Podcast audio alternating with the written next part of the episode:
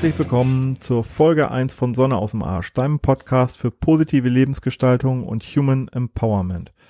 Ja, nach der Folge 0 ist das jetzt die erste echte, richtige Folge und heute geht es um unsere Stärken. Der Titel lautet, warum du dich auf deine Stärken und nicht auf deine Schwächen konzentrieren solltest. So, der klingt ja erstmal relativ logisch, vermute ich mal. Allerdings habe ich auch die Erfahrung gemacht, dass es für viele, viele Menschen, die sich erstmalig diesem Thema widmen, dass das eine ganz schöne Herausforderung ist. Also mich persönlich begleitet das Thema Stärken ja im Endeffekt schon mein ganzes Leben lang, aber ganz besonders eben seitdem ich mich mit dem Thema Persönlichkeitsentwicklung oder wie ich es nenne, Human Empowerment beschäftige. Weil wenn ich zurückblicke auf mein Leben, habe ich mich immer viel, viel, viel zu sehr mit meinen Schwächen beschäftigt. Das war eigentlich, ja, eigentlich mein ganzes Leben lang so.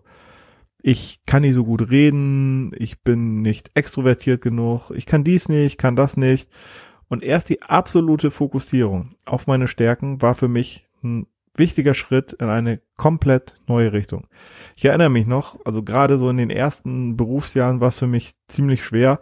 Da habe ich mich wirklich viel, viel, viel zu sehr auf meine Schwächen konzentriert und ähm, ja, hab, hab mich auch zu sehr verglichen. Also ich habe mich dann gefragt, gut, warum kannst du nicht so gut präsentieren? Die anderen sind viel lockerer. Oder warum kriegst du es nicht geregelt, dich mal auf eine Sache zu konzentrieren und verzettelst dich ständig und so weiter und so fort. Und obwohl ich mich jetzt seit etlichen Jahren mit äh, Human Empowerment beschäftige, habe ich jetzt gerade so in den letzten Monaten, ich hatte glaube ich schon mal erwähnt, dass ich vor kurzem nochmal so eine zusätzliche Ausbildung in diesem Bereich gemacht habe, bin ich seit einigen Monaten dabei, mich nochmal, nochmal viel intensiver, und ich dachte, ich könnte da schon einiges, mich nochmal viel intensiver mit meinen persönlichen Stärken zu beschäftigen. Also in der positiven Psychologie ist ja die Fokussierung auf die Stärken sowieso schon, ja, schon ganz selbstverständlich. Und das hat mich wirklich nochmal geflasht und äh, ganz neue Erkenntnisse gebracht. Zum Thema Stärken ist ja eins meiner Lieblingsbeispiele immer wieder unser Schulsystem. Da werden beispielsweise horrende Summen für Nachhilfe ausgegeben, nur um vermeintliche Schwächen der Schüler auszugleichen. Denn alle müssen ja irgendwie gleich sein. Alle müssen irgendwie dasselbe, ja, denselben Leistungsstand haben, dasselbe abrufen können. Und glaub mir, ich kann da persönlich echt ein Lied von singen. Also, was ich mit dem Geld, was ich für meine Jungs an Nachhilfe ausgegeben habe, was ich da alles hätte Sinnvolles mit machen können, das, das, das passt echt auf überhaupt keine Kuhhaut mehr. Das ist ein, Schwachsinn vor dem Herrn. Also anstatt sich auf die individuellen Stärken der einzelnen Schüler zu konzentrieren. Und es gibt da ja in anderen Ländern oder auch sogar in Deutschland, zumindest in alternativen Schulformen, ganz tolle Beispiele, werden einfach alle gleich gemacht. Morgens beim Eintreten in die Kinderverwahranstalt wird die Individualität abgegeben. Das ist, ja, ist einfach nur schrecklich. Ich hadere ja eh irgendwie mit unserem Schulsystem, aber dazu mache ich, glaube ich, nochmal eine ja, eine separate Podcast-Folge.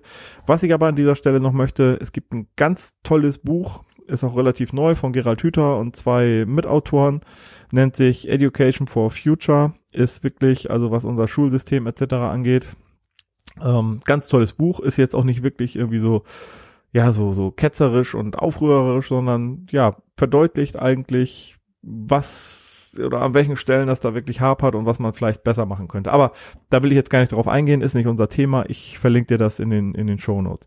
Es gibt ja grundsätzlich sowieso ziemlich viel Literatur und verschiedene Philosophien zu dem Thema Stärken.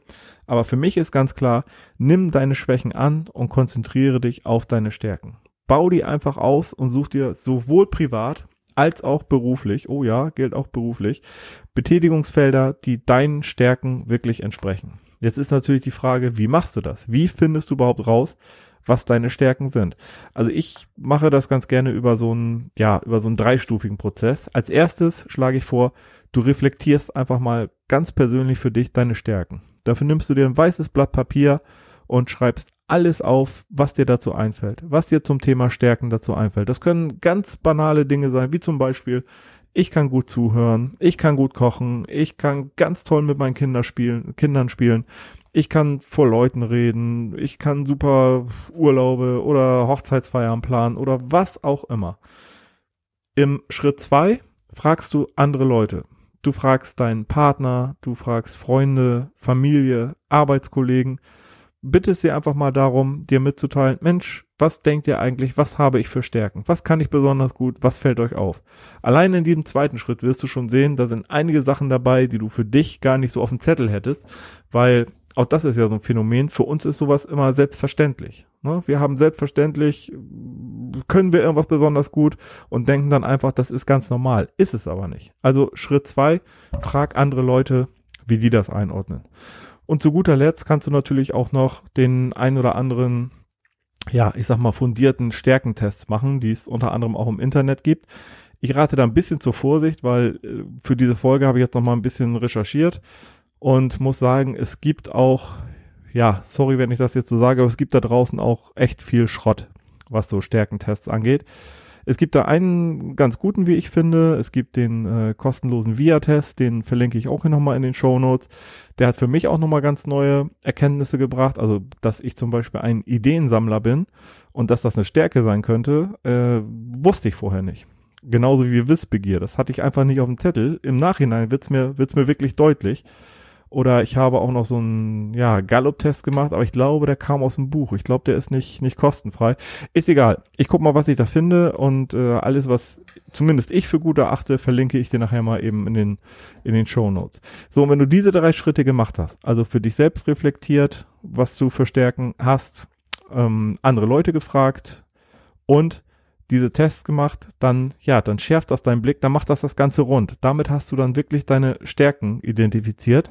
Jetzt musst du dir einfach nur noch dessen bewusst werden, dass diese deine ganz individuellen Stärken, dass die ein Geschenk an die Welt sind, dass du einzigartig bist und niemand exakt das kann, was du kannst. Hm, ich führe ja immer ganz gerne ich weiß, das ist auch wieder so ein bisschen äh, kalenderspruchmäßig, aber ich führe immer ganz gerne das Zitat von Albert Einstein ein in dem er gesagt hat, jeder ist ein Genie. Aber wenn du einen Fisch danach beurteilst, ob er auf einen Baum klettern kann, wird er sein ganzes Leben lang glauben, dass er dumm ist. Und genau das, ja, sehe ich, sehe ich ganz genauso. Übrigens gilt das mit den Stärken natürlich insbesondere auch für den Unternehmenskontext. Also auch hier sind Unternehmer gut beraten, wenn sie die Stärken ihrer Mitarbeiter in den Vordergrund stellen. Denn wer täglich das tun darf, das er am besten kann, der arbeitet einfach am effektivsten. Das sagt auch eine Gallup-Studie aus, also, oder andersrum. Laut dieser Gallup-Studie haben nur rund 20 Prozent der dort befragten Mitarbeiter eindeutig zugestimmt, jeden Tag auch wirklich das zu tun, was sie am besten können. Das, äh, ja, ist für mich einigermaßen erschreckend und ich finde, dass Unternehmen ziemlich gut beraten sind, in einen intensiven Austausch mit ihren Mitarbeitern zu gehen, um herauszufinden, wo überhaupt die individuellen Stärken liegen. Ähm, zum Thema Stärken und was auch passt jetzt eben, wie gesagt, auch ein bisschen zum Unternehmenskontext, habe ich eine kleine Geschichte gefunden für die, also im, im Rahmen der Recherche für diese Podcast-Folge. Die würde ich euch ganz gerne mal eben vorlesen. Also ich kannte sie schon, zumindest in abgewandelter Form, aber ja, ich finde die echt gut und ziemlich berührend. Ich lese einfach mal eben. Also, ein Familienvater mittleren Alters arbeitete seit jeher bei einer großen Firma als Hausmeister. Eines Tages wurde er zum Personalchef gerufen. Aufgrund unserer neuen Personalrichtlinien habe ich mir ihre Akte angesehen. Leider konnte ich keinen einzigen Ausbildungsnachweis finden. Unbedarft antwortete der Hausmeister, das ist schon richtig. Ich habe keinen anerkannten Schulabschluss. Tja, dann tut es mir außerordentlich leid. Der Personalchef rang mit den Worten, Sie sind seit über 30 Jahren in unserem Unternehmen tätig, waren nie krank und haben nur beste Arbeit geleistet. Dennoch muss ich Ihnen kündigen, da Sie die Qualitätsstandards der neuen Geschäftsführung nicht erfüllen. Der Hausmeister hängte ein letztes Mal seinen Kittel an den Haken und ging betrübt nach Hause. Was soll ich nun tun? fragte er seine Frau. Wie sollen wir die Raten von unserem Haus abbezahlen und unsere Kinder bei ihrem Studium unterstützen? Vielleicht soll dies ja ein Wink des Schicksals sein, meinte seine Frau. Du hattest doch früher schon den Traum, ein selbstständiger Hausmeister zu sein. Zuerst suchte er seinen Nachbarn auf, der Inhaber eines großen Betriebes war. Du kannst sofort für mich arbeiten, ich kenne deine Fähigkeiten, sagte dieser. Bei den nächsten Firmen ging es ihm ähnlich. Sein guter Ruf war in der ganzen Stadt bekannt. Innerhalb weniger Jahre stellte der Hausmeister immer mehr Personal ein, um der Flut seiner Aufträge gerecht zu werden. Er wurde zu einem angesehenen Unternehmer mit einer mehrstelligen Summe auf der Bank. Eines Tages bekam er Besuch vom Vorstand seiner Bank. Dieser war sehr erfreut, ihn endlich persönlich kennenzulernen. Es kommt ja immer nur Ihr Buchhalter, um die Bankgeschäfte zu regeln. Diesmal brauche ich jedoch Ihre persönliche Unterschrift. Möchten Sie den Vertrag noch einmal durchlesen? Der Hausmeister entschuldigte sich lächelnd. Tut mir leid, ich kann nicht lesen. Ungläubig meinte der Bankier, Sie sind in kürzester Zeit zu einem unserer größten Kunden geworden. Stellen Sie sich mal vor, was für eine Zukunft Sie mit einer guten Schulbildung gehabt hätten. Das kann ich Ihnen sagen. Dann wäre ich immer noch angestellter Hausmeister. Also, ich finde, die, na, ich will sie gar nicht weiter kommentieren. Lass diese kurze Story einfach mal auf dich wirken. Also ich weiß, dass dieser Ansatz vom Stärken stärken auch Kritiker hat und vielleicht auch teilweise zu Recht, also insbesondere äh, insbesondere im Unternehmenskontext. Also wie soll man das, ja, wie soll man das schaffen, all die Stärken äh, oder, oder die Mitarbeiter all ihren Stärken gemäß überhaupt einzusetzen? Geht dann das große Stühlerücken los oder was ist mit all diesen kleinen Betrieben, in denen es nahezu unmöglich ist, ähm, um zu positionieren? Dennoch halte ich den Stärkenansatz für vollkommen richtig. Äh, der Stärkentrainer, Frank Redmann zum Beispiel, also Verfechter einer Stärkenkultur in Unternehmen, sagt im Interview, mit karrierebebel.de, dass der Ansatz einer Stärkenkultur im Unternehmen keinesfalls damit zu tun hat, die Schwächen der Mitarbeiter zu ignorieren. Im Gegenteil, er sagt, ich zitiere jetzt mal, indem wir anerkennen, dass wir von Natur aus in manchen Dingen herausragende Ergebnisse erzielen, implizieren wir bereits, dass uns das bei anderen Dingen nicht gelingt. Das Erkennen und vor allem das Anerkennen unserer Stärken und Schwächen ist entscheidend, um eine stärkenbasierte Kultur aufzubauen. In Teams lässt sich das schnell daran erkennen, ob die Teammitglieder bereit sind zu akzeptieren, dass andere Menschen anders ticken und dass dies nicht als Schwäche interpretiert wird.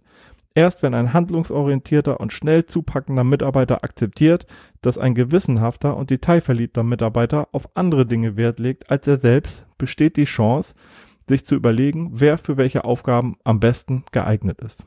Auch das finde ich mal eine knallharte, gut auf den Punkt gebrachte Aussage. So, ähm, seien wir mal ehrlich, wenn du, nehmen wir mal das Beispiel, wenn du als Introvertierter, vielleicht gibt's davon äh, ja den einen oder anderen da draußen, wenn du als Introvertierter auf eine Party ankommst, wo fast, sagen wir, 30 fremde Leute sind so, dann wirst du logischerweise, und ich kann das wirklich aus eigener Erfahrung nachvollziehen, wirst du logischerweise als erstes den oder diejenigen suchen, die du schon kennst. Ein extrem extrovertierter Mensch, der sieht das in dieser Situation vermutlich vollkommen anders und wird sich denken, geil, 30 potenzielle neue Gesprächspartner.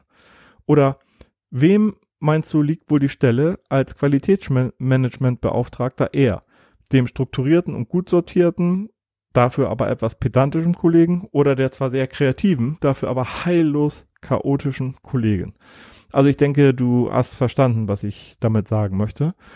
Mm, das soll hier jetzt nicht überhand nehmen und ist auch wirklich eine Ausnahme, aber ich möchte dir jetzt noch eine kleine zweite Geschichte vorlesen, die ich einfach, ach, auch wieder absolut herzerwärmend finde und die zu den Stärken perfekt passt, ist auch der Abschluss dann dieser Folge, aber möchte ich dir einfach nicht vorenthalten. Also, ich lese diese Geschichte jetzt nochmal. Ist auch nicht ganz so lang wie die erste. Es war einmal eine alte chinesische Frau, die zwei Krüge besaß, mit denen sie täglich Wasser vom Fluss holte. Einer der Krüge hatte einen Sprung, während der andere makellos war und stets eine volle Portion Wasser fasste. Am Ende des langen Weges vom Fluss zum Haus war der kaputte Krug jedoch immer noch halb voll. Und so brachte die alte Frau täglich anderthalb Krüge voll, äh, anderthalb volle Krüge Wasser mit nach Hause. Der makellose Krug war natürlich sehr stolz auf seine Leistung, während sich der Krug mit dem Sprung wegen seines Makels sehr schämte. Nach zwei Jahren, die dem kaputten Krug wie ein endloses Versagen vorkamen, sagte er zur alten Frau, ich schäme mich so wegen meines Sprungs aus dem den ganzen Weg zu deinem Haus immer Wasser läuft. Die alte Frau lächelte, ist dir aufgefallen, dass auf deiner Seite des Weges Blumen blühen und auf der anderen nicht? Ich habe auf deiner Seite des Pfades Blumensamen gesät, weil ich mir deines Fehlers bewusst war. Nun gießt du sie jeden Tag, wenn wir nach Hause laufen. Zwei Jahre lang konnte ich diese wunderschönen Blumen pflücken und den Tisch damit schmücken. Wenn du nicht genau so wärst, wie du bist, würde diese Schönheit nicht existieren. In diesem Sinne, sei und bleib du selbst, steh zu deinen Schwächen und konzentriere dich auf deine Stärken, nachdem du sie identifiziert hast. Ich danke dir wie immer ganz, ganz, ganz herzlich für deine Zeit und äh, ja, würde mich natürlich sehr freuen, wenn du den Kanal abonnierst und vor allem auch, wenn du mir Feedback gibst, gerne, gerne, gerne, auch als 5-Sterne-Rezension bei iTunes. Alles klar, bis zum nächsten Mal. Vielen Dank, dein Micha. Ciao.